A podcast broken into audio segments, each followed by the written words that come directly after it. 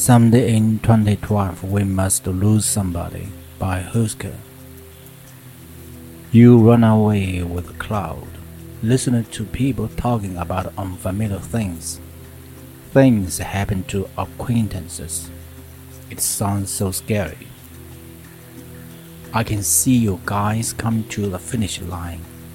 Legends are like the ancient incantations you are caught and felt unimportant in a noise crowd.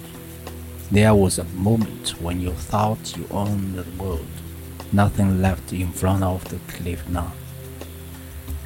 Someday in 2012, we must lose somebody to make sure we shed a few tears. Before the apocalypse, the end without disappointment is more bitter than the end itself.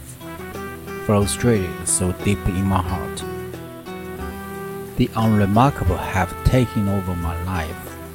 I looked around in my dreams. The pawns carried me to the volcano when the security guards stand idly by. Important people are always obscure. The history I forgot had nothing to do with me.